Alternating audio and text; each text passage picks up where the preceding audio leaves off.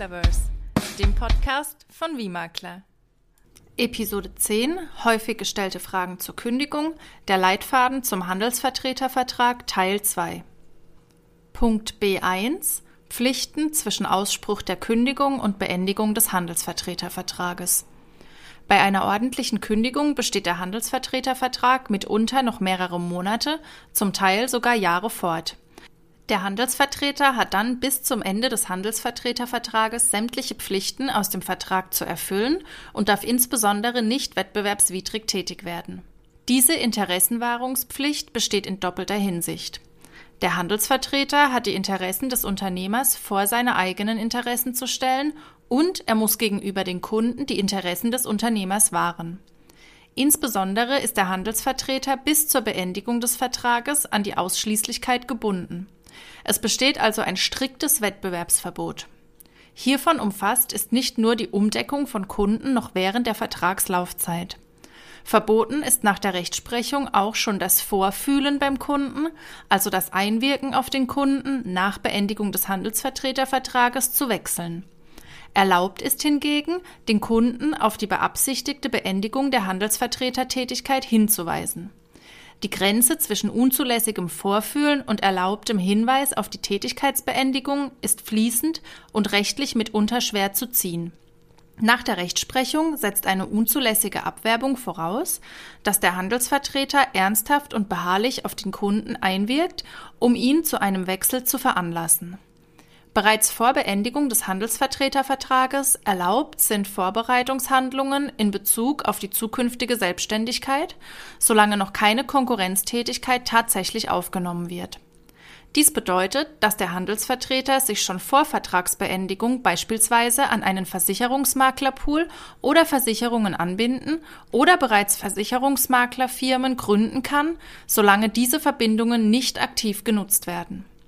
Liegt ein Verstoß gegen das Wettbewerbsverbot vor, wird der Unternehmer häufig Schwierigkeiten haben, diesen nachzuweisen. Deckt der Handelsvertreter beispielsweise einen Kunden auf seine bereits bestehende Poolanbindung um, erhält der Unternehmer von dem Versicherer zwar die Mitteilung, dass ein Betreuerwechsel erfolgt ist. Die Versicherungsgesellschaften und auch der Maklerpool dürfen wegen datenschutzrechtlicher Geheimhaltungspflichten aber nicht mitteilen, wer der neue Betreuer ist. Kann der Unternehmer eine Umdeckung durch den Handelsvertreter nicht unmittelbar nachweisen, zum Beispiel durch den Kunden als Zeugen, bleibt ihm faktisch nur ein Indizienbeweis. Ein massives Indiz für eine unzulässige Abwerbung wäre es zum Beispiel, wenn noch vor Beendigung des Handelsvertretervertrages eine Vielzahl von Betreuerwechselanzeigen beim Unternehmer eingehen. Erlaubt a. Neutraler Hinweis an Kunden oder Kollegen, dass Kündigung erfolgt oder erfolgt ist. b. Vorbereitungshandlungen für zukünftige Maklertätigkeit, wie beispielsweise Anbindung an Maklerpool, gegebenenfalls Gründung einer Makler GmbH, Webseite vorbereiten, nicht veröffentlichen, Entwurf von rechtlichen Dokumenten wie beispielsweise Maklervertrag, Erstinformation, Datenschutzhinweise etc., Angebote einholen für eine Vermögensschadenshaftpflichtversicherung für Makler, gegebenenfalls behördliche Dokumente besorgen für Zulassung als Versicherungsmakler, wie beispielsweise Führungszeugnis, Auszug Gewerbezentralregister etc. Achtung, Vorbereitungshandlungen dürfen nicht für Konkurrenztätigkeit genutzt werden. Verboten a. Umdeckung von Kunden b. Neugeschäft und oder neue Kunden am Unternehmer vorbei an Dritte vermitteln c. Vorfühlen beim Kunden, ob Wechsel nach Ende des Handelsvertretervertrages gewünscht d. Rundschreiben oder Hinweis an Kunden, dass der Handelsvertretervertrag endet, inklusive Angabe der neuen Kontaktdaten. E. Innendiensttätigkeit bei einem Konkurrenten. F. Gesellschaftsbeteiligung bei einem Konkurrenten. Punkt B2. Rechte und Pflichten nach Beendigung des Handelsvertretervertrages. Ist der Handelsvertretervertrag beendet, kann der Handelsvertreter frei tätig werden. Ihm ist es erlaubt, in direkten Wettbewerb zu dem ehemaligen Unternehmer zu treten und er darf unter anderem als Versicherungsmakler tätig werden. Insbesondere darf er Kunden des Unternehmers abwerben. Es sei denn, es wurde ein nachvertragliches Wettbewerbsverbot vereinbart. Ein nachvertragliches Wettbewerbsverbot ist heutzutage aber die absolute Ausnahme, auch weil dem Handelsvertreter hierfür eine Entschädigung zu zahlen ist. Eine entsprechende Regelung könnte wie folgt aussehen. Erstens der Handelsvertreter verpflichtet sich dazu, nach Beendigung des Handelsvertretervertrages kein Handelsvertreter oder Dienstverhältnis mit einem Unternehmen einzugehen, das mit dem Unternehmer in unmittelbarem oder mittelbarem Wettbewerb steht. Der Handelsvertreter verpflichtet sich dazu, ein solches Unternehmen auch nicht in anderer Weise selbstständig oder unselbstständig, entgeltlich oder unentgeltlich zu unterstützen. Dieses Verbot umfasst auch die Errichtung eines solchen Unternehmens sowie die Beteiligung an einem solchen Unternehmen.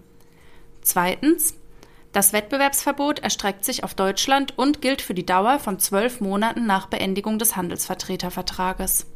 Drittens, der Unternehmer verpflichtet sich dazu, für die Dauer des Wettbewerbsverbotes eine Karenzentschädigung zu zahlen. Diese beträgt x Euro.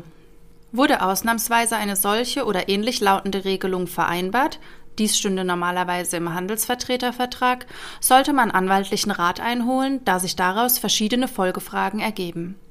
Nachvertragliche Wettbewerbsverbote sind nämlich nur für eine bestimmte Zeit bis zu zwei Jahre nach Beendigung des Handelsvertretervertrages zulässig und es muss eine sogenannte Karenzentschädigung gezahlt werden.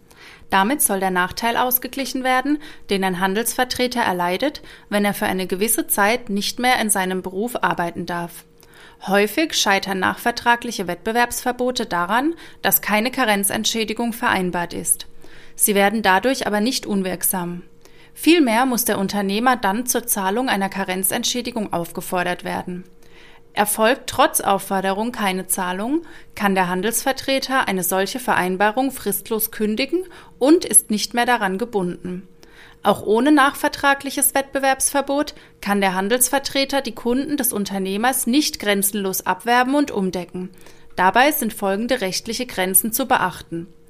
Laut § 90 HGB darf der Handelsvertreter hierbei keine Geschäftsgeheimnisse des Unternehmers verletzen. Er kann sich dadurch strafbar machen. Wichtigster Anwendungsfall ist die Verwertung von Kundenlisten oder sonstigen Datenträgern, zum Beispiel Computer, USB-Stick, Cloud, die aus der Tätigkeitszeit des Handelsvertreters stammen. Hierunter fallen streng genommen auch Telefonnummern von Kunden auf dem Handy des Handelsvertreters, Ausnahme natürlich, wenn es sich um Freunde oder Verwandte handelt.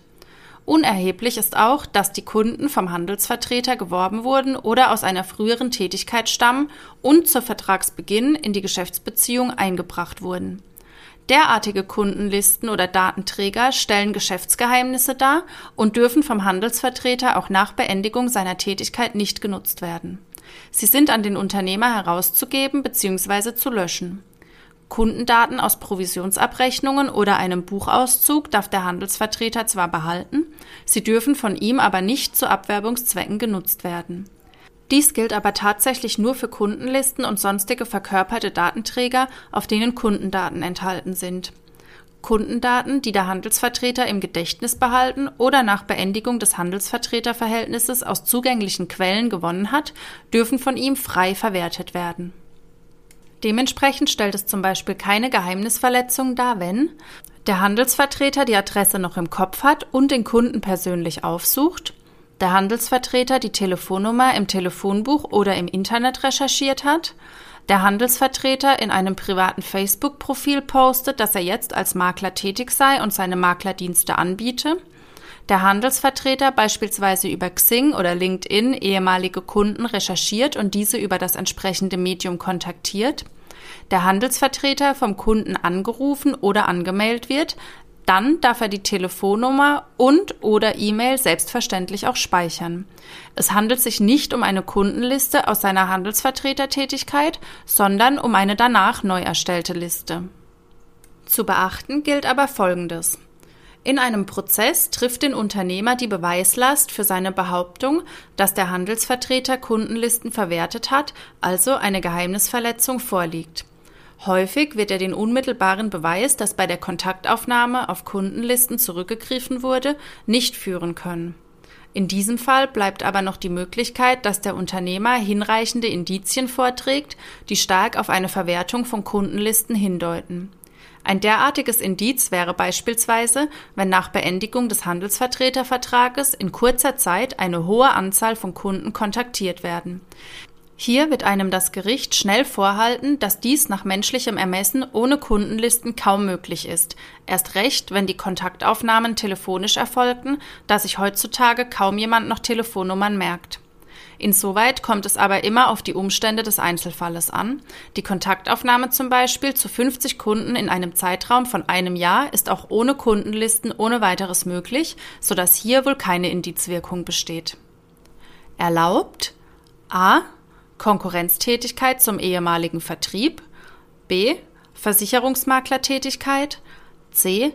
Abwerbung von Kunden des ehemaligen Vertriebes ohne Kundenlisten zu verwenden, d. Post auf privatem Facebook-Account, dass man nun als Versicherungsmakler tätig ist. Verboten a. Mitnahme von Geschäftsgeheimnissen, insbesondere Kundenlisten, b. Nutzung von gespeicherten Kundenlisten, um Kunden zu kontaktieren. C. Sonstige Rechte. Punkt C1 Buchauszug. Als Handelsvertreter lebt man von den Provisionen, die einem der Unternehmer für die Vermittlung der von ihm angebotenen Produkte zahlt. Aus diesem Grund regelt das Gesetz nicht nur, dass der Unternehmer diese Provisionen regelmäßig, maximal alle drei Monate, gegenüber dem Handelsvertreter abrechnen muss. Das Gesetz gibt dem Handelsvertreter auch das Recht, von dem Unternehmer eine Auskunft über alle provisionspflichtigen Geschäfte zu verlangen. Rechtstechnisch spricht man von einem sogenannten Buchauszug, den der Handelsvertreter von dem Unternehmer verlangen kann. Der Buchauszug soll den Handelsvertreter in die Lage versetzen, unter Vergleich mit seinen Unterlagen zu prüfen, ob die Provisionsabrechnungen des Unternehmers richtig und vollständig sind. Er dient also gerade der Kontrolle einer erteilten Abrechnung und damit gegebenenfalls auch der Aufdeckung weiterer im Abrechnungszeitraum abgeschlossener provisionspflichtiger Geschäfte, die in der Abrechnung nicht berücksichtigt sind um diese Kontrolle zu ermöglichen, muss ein Buchauszug eine vollständige Zusammenstellung aller Angaben aus den Geschäftsbüchern und Geschäftsunterlagen des Unternehmers enthalten, die für die Berechnung, die Höhe und die Fälligkeit der Provision des Handelsvertreters von Belang sein können er muss daher eine bis ins Einzelne gehende Bestandsaufnahme der Kundenbeziehungen des Unternehmers, soweit sie die Provisionsansprüche des Handelsvertreters berühren, einerseits und der vertraglichen Beziehungen zwischen Unternehmer und Handelsvertreter andererseits darstellen. Die Rechtsprechung spricht von einem Spiegelbild der provisionsrelevanten Geschäftsbeziehung zwischen Unternehmer, Kunden und Handelsvertreter und verlangt eine zumindest geordnete Zusammenstellung. Den Buchauszug kann der Handelsvertreter jederzeit verlangen, also sowohl während des Bestehens des Handelsvertreterverhältnisses als auch nach dessen Beendigung. Dafür ist keine besondere Form erforderlich. Es reicht aus, wenn der Handelsvertreter dem Unternehmer mitteilt, dass er einen Buchauszug gemäß 87c Absatz 2 HGB für alle von mir initiierten Geschäfte haben möchte. Eine Mustervorlage findet ihr auf vimakler.de im zugehörigen Magazinbeitrag. Das Verlangen muss nicht begründet werden. Es ist auch nicht erforderlich, dass Zweifel an der Richtigkeit und Vollständigkeit der Provisionsabrechnungen bestehen. Ebenso wenig kann der Unternehmer einwenden, dass die Provisionsabrechnung bisher nicht bemängelt wurde oder ihn die Erteilung eines Buchauszuges viel Geld kosten würde. Nur in ganz wenigen Ausnahmefällen kann ein Handelsvertreter den Buchauszug nicht verlangen. Das ist beispielsweise der Fall, wenn er mit dem Unternehmer eine Einigung über die Provisionszahlung getroffen hat, den Buchauszug missbräuchlich verwendet oder sich aus den bereits vorhandenen Unterlagen alle notwendigen Informationen ergeben. Diese Voraussetzungen liegen aber in aller Regel nicht vor. Außerdem kann ein Buchauszug regelmäßig nur für die letzten drei Jahre verlangt werden, da der Anspruch ansonsten verjährt. Das hat damit zu tun, dass ein Handelsvertreter zu jeder vorbehaltlosen Abrechnung des Unternehmers einen Buchauszug verlangen kann. Der Anspruch auf einen Buchauszug entsteht somit in dem Moment, in dem dem Handelsvertreter eine Provisionsabrechnung zugeht und verjährt drei Jahre später.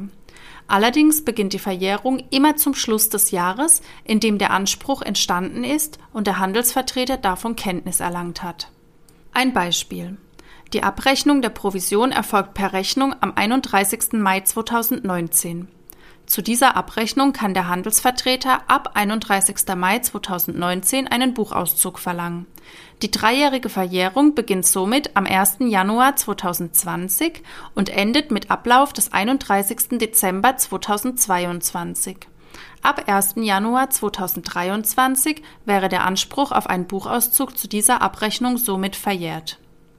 Punkt C2 Provisionsrückforderungen nach der Beendigung eines Handelsvertretervertrages kommt es häufig zu Streit über die Provisionen, die der Unternehmer von dem Handelsvertreter zurückfordert. Hintergrund dieser Streitigkeiten sind vor allen Dingen gezahlte Provisionsvorschüsse für vermittelte Versicherungen, die nun ganz oder nur teilweise zurückgefordert werden. Dies mündet für den Handelsvertreter häufig in ein Dilemma. Er hat keine Kundendaten und zu den meisten oder vielen Kunden auch keinen Kontakt mehr. Er erfährt im Zweifel nicht einmal, dass von ihm vermittelte Verträge storniert oder so geändert wurden, dass geleistete Provisionsvorschüsse an den Versicherer ganz oder teilweise zurückgezahlt werden müssen. Obwohl er also auf die Kunden keinen Einfluss nehmen und auch die Hintergründe etwaiger Stornierungen nicht mehr aufklären kann, soll er für die Rückzahlung der eigentlich von ihm verdienten Provisionen verantwortlich sein. Aus diesem Grund verlangt das Gesetz, dass der Unternehmer geeignete Maßnahmen zur Stornoabwehr ergreifen muss, wenn er erkennt, dass ein Versicherungsvertrag beendet oder ungünstig angepasst, beispielsweise Beitragsfreistellung, werden soll oder wurde. Mit diesen sogenannten Stornoabwehrmaßnahmen soll er versuchen, den betroffenen Versicherungsvertrag zu retten. Welche Maßnahmen er dafür ergreift, liegt im Ermessen des Unternehmers. Sie müssen aber nach Art und Umfang ausreichen, um den Kunden ernsthaft und nachdrücklich zur Vertragstreue anzuhalten. Der Maßstab für sein Ermessen ist das, was vernünftigerweise der Handelsvertreter getan hätte. Erkennt er beispielsweise, dass Versicherungsbeiträge offen sind und die Kündigung des Vertrages droht, so reicht eine Mahnung nicht aus. Vielmehr ist er dann gehalten, in einem Gespräch auf die oben genannte Vertragstreue hinzuweisen und nach Möglichkeit Lösungen zu finden. Ein textbausteinmäßiges Standardschreiben, in dem der Kunde auf die Nachteile der Vertragsbeendigung hingewiesen wird, reicht in aller Regel nicht aus. Der Unternehmer kann diese Storno-Nachbearbeitung auch dem Handelsvertreter überlassen, muss ihm dann aber entsprechende Storno-Gefahrmitteilungen zusenden. Nach Beendigung eines Handelsvertretervertrages werden solche Mitteilungen aber oft nicht mehr versendet, da der Unternehmer häufig verhindern möchte, dass der ausgeschiedene Handelsvertreter so in Kontakt zu seinen ehemaligen Kunden kommt. Unternimmt der Unternehmer keine oder keine ausreichenden Stornoabwehrmaßnahmen, dann kann er die gezahlten Provisionsvorschüsse vom Handelsvertreter nicht zurückverlangen. Es gibt allerdings Ausnahmen. So ist es anerkannt, dass bei Kleinstprovisionen ca. 50 Euro oder offensichtlich aussichtslosen Fällen keine Nachbearbeitung erfolgen muss. Offensichtlich aussichtslos ist beispielsweise die Beendigung einer privaten Krankenversicherung, weil wieder eine Versicherungspflicht in der gesetzlichen Krankenversicherung besteht. Sollte der Unternehmer also Provisionsvorschüsse zurückverlangen, so müssen immer genau die Hintergründe angeschaut werden. Insbesondere muss genau geprüft werden, ob ausreichende Stornoabwehrmaßnahmen ergriffen wurden. Das muss der Unternehmer darlegen und im Zweifel vor Gericht auch beweisen. Kann er diesen Beweis nicht führen, kann er auch die Provisionsvorschüsse nicht zurückverlangen. Sollten auf der Provisionsabrechnung Stornoeinbehalte vermerkt sein oder aber der Handelsvertreter direkt zur Zahlung wegen angeblicher Stornierungen aufgefordert werden, ohne dass er von dem Storno und daraus folgenden Stornoabwehrmaßnahmen Kenntnis hat, empfiehlt sich ein schriftlicher Widerspruch. Eine Mustervorlage des Widerspruchs findet ihr ebenfalls auf vimakler.de im zugehörigen Magazinbeitrag. Punkt C3 Zusammenfassung Spätestens wenn die Kündigung ausgesprochen wurde, sollte der Handelsvertreter darüber nachdenken, ob für aktuelle und zurückliegende Provisionsabrechnungen ein Buchauszug verlangt werden soll. Die Rückforderung von Provisionsvorschüssen sollte nicht einfach akzeptiert werden. Es sollte im Detail geprüft werden, ob diese Provisionsvorschüsse berechtigt zurückverlangt werden können, insbesondere ob Stornoabwehrmaßnahmen ergriffen wurden. Im Zweifel sollte immer ein Rechtsanwalt zu Rate gezogen werden. D. Sonderproblematik Awartmeldung. Es kam in der Vergangenheit immer wieder vor, dass Vermittlern, die einen Vertrieb oder eine Ausschließlichkeitsorganisation verlassen wollen, schon vorab als Druckmittel mit einem negativen Eintrag bei der Arbeit gedroht wurde. Es kam auch des Öfteren zu unrichtigen Einträgen über die Gründe der Beendigung der Zusammenarbeit, unter anderem Verdacht einer Straftat oder angeblich noch bestehende Salden. Punkt D1 Was ist die AWAT? Die Auskunftsstelle über Versicherungs-, Bausparkassenaußendienst und Versicherungsmakler in Deutschland e.V., kurz AWAT, ist eine der Schufa vergleichbare Institution. Die AWAT dient den beteiligten Branchenunternehmen, Versicherer, Vertriebe, Verbünde etc. dazu, Informationen über Versicherungsvermittler auszutauschen. Dies betrifft die Aufnahme oder Beendigung der Zusammenarbeit von Unternehmen mit einem Vermittler, aber auch konkrete Negativinformationen wie Probleme bei Provisionen, Storno oder Straftaten. Wenn solche Negativinformationen in der Arbeit vermerkt sind, führt das fast automatisch dazu, dass andere Unternehmen nicht mit einem zusammenarbeiten werden oder eine schon bestehende Zusammenarbeit in Frage stellen. Auch aufgrund bereits erstrittener Urteile sind die eintragenden Unternehmen angehalten, nur sorgfältig recherchierte und nachweislich zutreffende Meldungen an den AWAT zu leiten. Das betrifft auch die Frage einer angeblich noch ausstehenden Stornoforderung bzw. Provisionsrückforderung. Leider wurde sich in der Vergangenheit daran nicht immer gehalten. Punkt D2 wird man unmittelbar von dem meldenden Unternehmen oder dem AWAT e.V. über einen negativen Eintrag informiert? Nicht zwangsläufig. Das kann dann dazu führen, dass Versicherer oder Vertriebe die Zusammenarbeit aufkündigen oder erst gar keine Zusammenarbeit eingehen. Man selbst weiß dann eventuell gar nicht, warum das passiert. Punkt D3 lässt sich derartiges verhindern. Ja, Gehen wir davon aus, dass bisher noch keine Meldung erfolgte, aber eine negative Meldung bereits angedroht bzw. in Aussicht gestellt wurde, könnte man sich mit einem formlosen Text per Mail an die Arbeit wenden. Eine Mustervorlage am Beispiel eines angeblich negativen Saldos. Eine Mustervorlage am Beispiel eines angeblich negativen Saldos findet ihr ebenfalls auf wimakler.de im zugehörigen Magazinbeitrag. Wenn eine unrichtige negative Meldung erfolgt ist, muss dagegen vorgegangen werden. Neben der Sperre dieser Meldung wird man nicht darum herumkommen, das Unternehmen, das die Eintragung veranlasst hat, aufzufordern, den Eintrag wieder zu entfernen. Eine Sperre erfolgt seitens der Arbeit nicht ewig. Wer eine Sperre verlangt und bekommen hat, muss dann zeitnah Bemühungen zeigen, die Unrichtigkeit der Eintragung nachzuweisen. Das war's mit den häufig gestellten Fragen zur Kündigung der Leitfaden zum Handelsvertretervertrag Teil 2. Alle Anlagen, wie zum Beispiel das Muster zur ordentlichen und außerordentlichen Kündigung, eine ausführliche Vorlage für die Aufforderung nach einem Buchauszug, ein Muster als Reaktion auf Stornoeinbehalte und vieles mehr findet ihr im Magazinbeitrag Leitfaden Handelsvertretervertrag FAQ zur Kündigung. Wir verlinken den Magazinbeitrag ebenfalls in der Podcast-Episode, damit ihr ihn einfach und schnell findet. Wir stehen dir gerne rund um das Thema Maklerschaft, Finanzdienstleistung und Strukturvertrieben mit Rat und Tat zur Seite. Für mehr Informationen besuche uns gerne unter vimakler.de oder folge uns auf Instagram.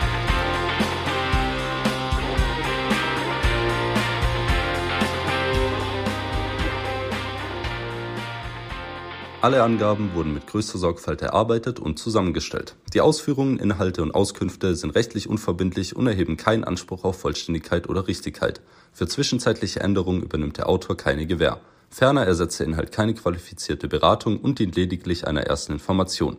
Ein Wechsel in die Maklerschaft ist nicht zu pauschalisieren. Das Für und Wider muss im Vorhinein abgewägt und reflektiert werden. Im Optimalfall ist ein Rechtsanwalt für Handels- und Vertriebsrecht zu konsultieren. Wir haben auch hierfür die richtigen Ansprechpartner.